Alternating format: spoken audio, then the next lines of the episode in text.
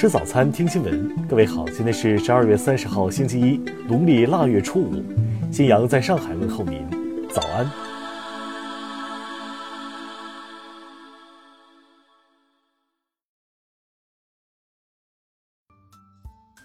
首先来关注头条消息。据香港媒体报道，香港街头二十八号再次发生路人被黑衣暴徒私刑的一幕。当天，大批黑衣人在香港上水广场等地集会，商铺纷纷关门落闸。下午五点左右，黑衣人转移到连接上水广场和港铁的天桥上抗议水货客，有暴徒向过往游客高叫“反大陆”，还有暴徒指骂拉行李箱、拿购物袋经过的行人，并脚踢、拉扯路人手上的行李箱和购物袋。期间多次发生丑陋的画面，有女子持购物袋经过天桥，被暴徒包围并拉扯其物品。袋内化妆品和护肤品掉出，他不得不出示自己的身份证，证明自己是香港人。有女士手上的一袋物品还被丢下天桥。在此期间，有一名白衣男子经过时疑似用手机拍摄，被黑衣人围堵。黑衣人要求男子删除影片，双方发生争执。男子随后被示威者袭击倒地，随后多名防暴警察到场驱散示威者。经确认，被打男子脸部及头部受伤。听新闻早餐知天下大事。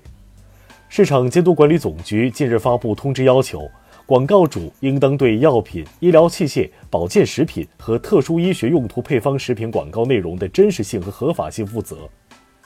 商务部部长钟山昨天表示，今年以来稳外资工作成效明显，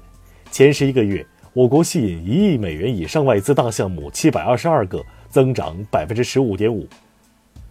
国家外汇管理局公布的数据显示，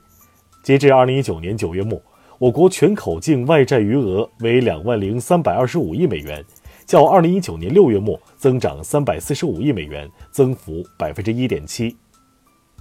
第十三届全国政协外事委员会副主任韩方宁昨天表示，二零二零年全国两会将会考虑提案修订有关医闹的规定，保护好医疗工作者的人身安全。文化和旅游部近日印发通知，规定，国家级旅游度假区受到取消等级处理的，自取消等级之日起三年内不得申报国家级旅游度假区。最新数据显示，今年一到十一月，全国水环境质量总体保持持续改善的势头，全国地表水水质优良水体比例为百分之七十八点九，同比增加二点六个百分点。据了解。羊城通已与港版支付宝达成技术互通，香港居民未来可使用移动电子支付手段乘坐广州公共交通工具，相关服务将于近期上线。我国原创治疗阿尔兹海默症新药九七一昨天正式在国内上市，单盒药物定价为八百九十五元人民币。下面来关注国际方面，韩国法律界二十九号消息称。首尔中央地方检察厅将在本周对前法务部长官曹国进行不拘留起诉，结束为期四个月的调查。伊朗军方二十八号警告说，伊俄中三国军演期间将对军演区域内任何具有间谍性质的目标实施攻击。泰国皇家海军二十七号宣布，一名皇家海军队员因参与二零一八年那起堪称奇迹的洞穴救援，受血液感染，于近日不治身亡。二零二零年一月一号起，西欧国家荷兰将正式停用“荷兰”代指该国，而仅用“尼德兰”这一国名。马来西亚政府二十六号宣布，从二零二零年一月一号起的一年内，中国和印度的游客将享有免签证入境大马的便利，逗留期最长为十五天。欧盟委员会主席冯德莱恩二十七号表示，由于担心无法在二零二零年底前与英国达成新的贸易协定。欧盟可能需要延长与英国的脱欧过渡期。近日，俄罗斯向联合国提交一项旨在打击网络犯罪的决议草案，遭到美国和其盟友的反对。俄媒二十八号称，该项议案已经获得联合国大会通过。菲律宾政府二十七号宣布禁止两名美国国会议员入境，同时警告可能取消美国公民入境免签证政策。下面来关注社会民生。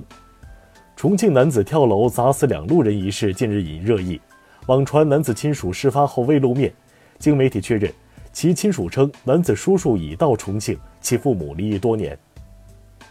近日，上海有市民反映，豫园惊现山寨周杰伦说好不哭 MV 奶茶店，其与正版奶茶店仅五百米。店负责人称已获得授权，目前相关部门已介入。浙江江山一五十一岁大妈陈某专找精神异常的流浪女子，以婚介为幌子骗取高额介绍费，其中一受害女子一年半的时间内被卖了四次，生的孩子也被卖掉。目前陈某已被抓获。郴州市第一人民医院两名医生陈某某、刘某某涉嫌用固体饮料当特医奶粉开进处方，近日被先期停止执业一年。